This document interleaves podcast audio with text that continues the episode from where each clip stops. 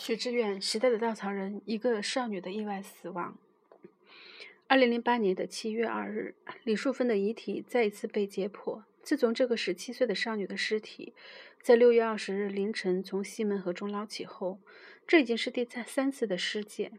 这一次是在她的家门口，贵州省瓮安县玉华乡雷文村倪平组。省城法医的检验持续了两个多小时。李淑芬的父亲李秀华、姨妈罗新菊及村民代表李成华见证了全过程，并在检验笔录上签了名。第三次验尸是贵州省政府对弥漫在瓮安县的愤怒和全国性猜疑的回应。四天前，也就是六月二十八日，上万人聚集在瓮安县的街头。一开始，这只是几百人的小规模的游行。李淑芬的家人和一些中学生，他们都相信李淑芬并非如警方所裁定的仅仅死于溺水，其中另另含隐情。它明显涉及到了地区权贵部门的包庇。对于死因的猜测，过去一周在县城里疯狂的蔓延。很多人参观过李淑芬家人顽固的用冰柜保存的遗体。对于大多数人来说，他们或许无法判断李淑芬的的确的。的确切的死因，但毫无疑问，政府的话不值得信任。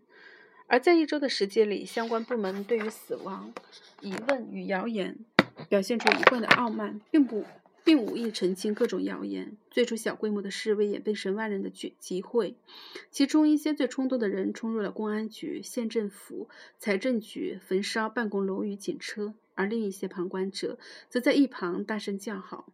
警察目瞪口呆地目睹了这一切，他们其中一些也被殴打。至于县里的主要官员，他们似乎从混乱现场自动消失了，没有人敢站出来面对人群。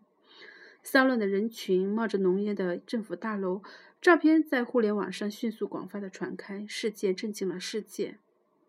中国正急于给世界呈现自己的崭新的形象，他不遗余力地举办历史上规模最宏大的奥运会，以展示取得的繁荣与进步。四川的大地震激起的同情与悲情，暂时地遮蔽了人们对于他的怀疑与指责。这个国家的内部似乎也达成了一种协调，但是瓮安这一幕撕破了。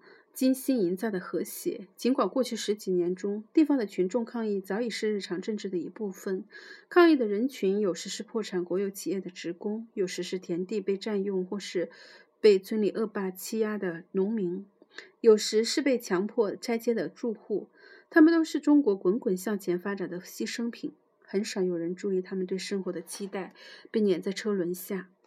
他们中的绝大多数沉默而忍耐，若非情势所逼，他们不习惯和人发生冲突，尤其是当另一方代表着权力时，他们能够表达自己不满的途径很小很少。他们没有自己可以依靠的组织，没有人能替他们说话，他们获取信息的渠道也很少，被习惯性的忽略或或被粗暴的对待，使得他们既沉默忍耐又偏狭顽固。很多时候，几人结伴坐上火车。到达北京的信访办，加上厚厚的材料，是他们唯一的办法。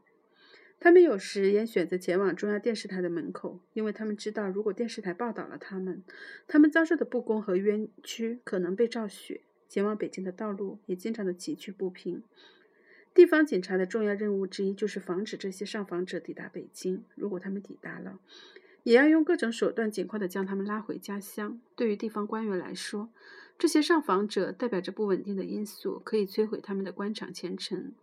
我们这个时代充斥着各种空洞的口号，稳定或许是最常被使用的一个。它具有一种含混的正确性。只要你稍微列举出中国历史上的农民暴动、军阀混战、外族入侵，还有“宁为太平犬，不为乱世人”的俗语，似乎就自然推导出稳定压倒一切的结论。它被用来遮。掩我们时代的深层的危机，暴力革命给予不同人种人群种种玫瑰色的许诺，赋予了政权最初的合法性。当这些合法性被一次次摧残人性的政治运动、大饥荒所消耗殆尽时，经济增长成为另一天的安慰剂。但是。伴随着贫富差距的扩大，它的弱点也随之而来。物质增长无法一直持续下去，缺乏政治与法律的保护与制约的经济增长，经常是极度失衡的。它刺激了人们的不满，它也不能满足人们更深层次的要求。它经常是一种行贿，用物质来交换的人们的灵魂。只有很少人在溺水时仍能保持镇静。平静的身体更容易漂浮，等待救援者。大部分人往往拼命地划水，以至于以更快的速度下沉。同样，在面对危机时，只有最智慧、最勇敢的人才能面对自身的困境，做出大胆的新尝试。大多数人经常是徒劳的加倍恪守老办法。所以，明明是一场政治与社会的危机，政府仍期待用经济增长的方式来解决；明明是已经失衡的社会，仍在期望用宣传战术来营造出和谐的表面。这只加剧了问题的复杂性。问题可以被掩盖与拖延。却无法自动解决。对于稳定的看法也同样如此。不稳定是因为这个国家缺乏健康的社会组织，政府与公众之间缺乏双向的沟通机制。即使没有民主的选举、自由的媒体、健康的社区组织，仍可能在公众与政府之间架起沟通的桥梁。他们可以表达不满、释放愤怒，共同寻找解决方案。这是一种建立在动态平衡上的稳定，它不会带来僵化。与它相对的是一种静态的稳定。这是一种偏狭的稳定，人们在思想与行动上保持一致，尤其是下与图上保持一致，没有差异与争论。这样的模式或许在一个静态社会可以维持一段时间，但是它的后遗症却也同样的显著。这经常导致官员用高压方式来对待任何的不满。稳定是压倒性的政治的目的，是地方官员最重要的政治的成就。对于这种偏狭稳定的热衷，是此刻中国政治最重要的特征之一。它表明政权正面临的脆弱脆弱性。这种脆弱性一方面来自政治信念的坍塌，另一方面则来自统计能统治能力的衰退。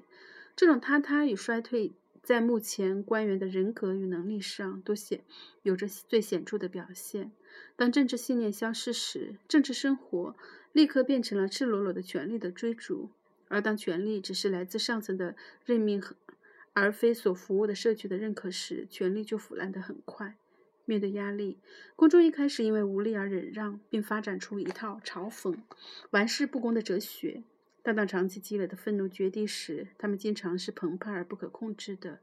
于是，这种稳定像是一个潜在的中风患者，前一刻还健康无碍，但突然之间血管堵塞，陷入瘫痪。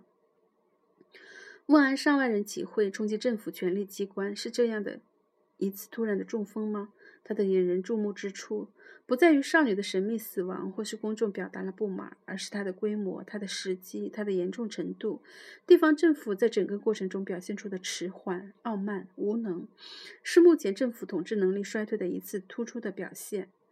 这个体制看起来正在把一些最无能、最没有勇气的人挑选出来，行使国家权力。他们平时借助权力有一种不可一世的傲慢，而正当需要他们挺身而出捍卫这种权利时，他们又是如此的怯懦。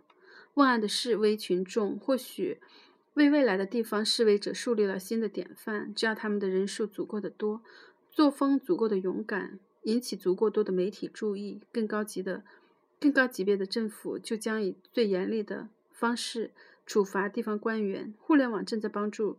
中国形成一种巨大的民意，它可以变成一种令人望而生畏的力量。它也很容易造就一个非黑即白的冲突的世界，让你过分的轻易的选择立场。比如在问案这件事件中，关于这个少女死亡的更复杂的可能性、人生的不可测性，被迅速的忽略了。人们甚至不顾事实，立刻强调这是一个巨大的阴谋，关乎弱者与强权的斗争。在中国新闻周刊记者钱真出色的报道里。你可以看到，在李淑芬死亡事件的周围，不只是对生命的叹息，同样是贪婪与利用。至于一个少女的死亡为何发展成一桩大规模的游行，这其中除去瓮安县的民众久久预计的对政府、对警察系统的不满，同样也是一次群众心理学的展示。人群给予每个人一种虚假的权利感，并加速他的非理性。所以，那些迅速欢呼问案人们的勇气，把他们的事。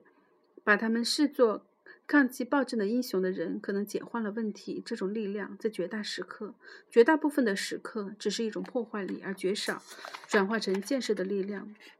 紧接着，瓮安世界的是来自上海的一起同样让人震惊的事件。七月一日，一名年轻人用一把短刀闯入上海市闸北区的公安局分局，连续捅伤九名民警和一名保安，最终造成六人死亡。这则新闻激起的最初社会反应不是愤怒与震惊，而是荒诞。代表国家暴力机构的警察局竟如此的不堪一击，这种权力制度下成长的个人竟然如此的脆弱。我们该怎样看待两桩新闻事件？仅仅从中看待荒诞与脆弱吗？这种嘲讽性的言论已四处弥漫，很多人已迅速而鲜明地表明了自己的立场，支持问案的民众。对政府表示愤慨，并且大声地呼吁唯有民主才能解决问题。但除此之外，我期待人们能够看到这个国家面临更深层的困境。我们的国家逐渐变成了傲慢无能的权力和愤怒而偏见的民众的结合体，他们都在一个不停地制造情感与理性上的荒漠。在这片荒漠上，人们无法公正地思考、理性的分析、富有情感地理解他人。人们拼命表达自己的主张与愤怒，却很少自信。在问案的事件发生后，我进入过瓮安县政府的官方网站“问案在线”，它的头条新闻仍是2006年10月18日发布的，标题充满黑色幽默，让世界联想瓮安。全国网络写作，位于乌江中游的瓮安县的历史虽然足以追溯到夏朝的。凉州，但直到明朝万历年间才正式获命，以汶水、草堂、安抚、司塔合治汶安县。在近代历史中，他最经常夸耀的是红军曾三次经过此地，是不折不扣的革命老区。但在这个以经济为核心的新世界，他必定深感焦虑。如今，汶安不必担心自己不为人所知了，他将和汶川一样，成为2008年的中国无法忘怀的地点。但是，被记住是一回事，从中汲取经验则需要更大的挑战。有时候，历史充满了让人悲观的隐喻。几十年前，那些年轻、斗志昂扬的红军经过瓮安，是为了去创造一个新世界，去帮助这些贫困的百姓获得美好的生活。但七十年后，像是历史的翻版，人们仍然觉得自己遭受不公。我们似乎掉进了历史的陷阱。这个问题是如此复杂，我们需要很多代人的努力来缓慢的解决，而且很显然，没有任何速效药片可以服用。但或许有一点是所有努力的前提，那就是要诚实的面对现实的困境。傲慢、恐惧、愤怒、犹豫不决、拒绝承担责任，都只是增加了迷雾，增加了迷雾，减缓了我们前进的速度。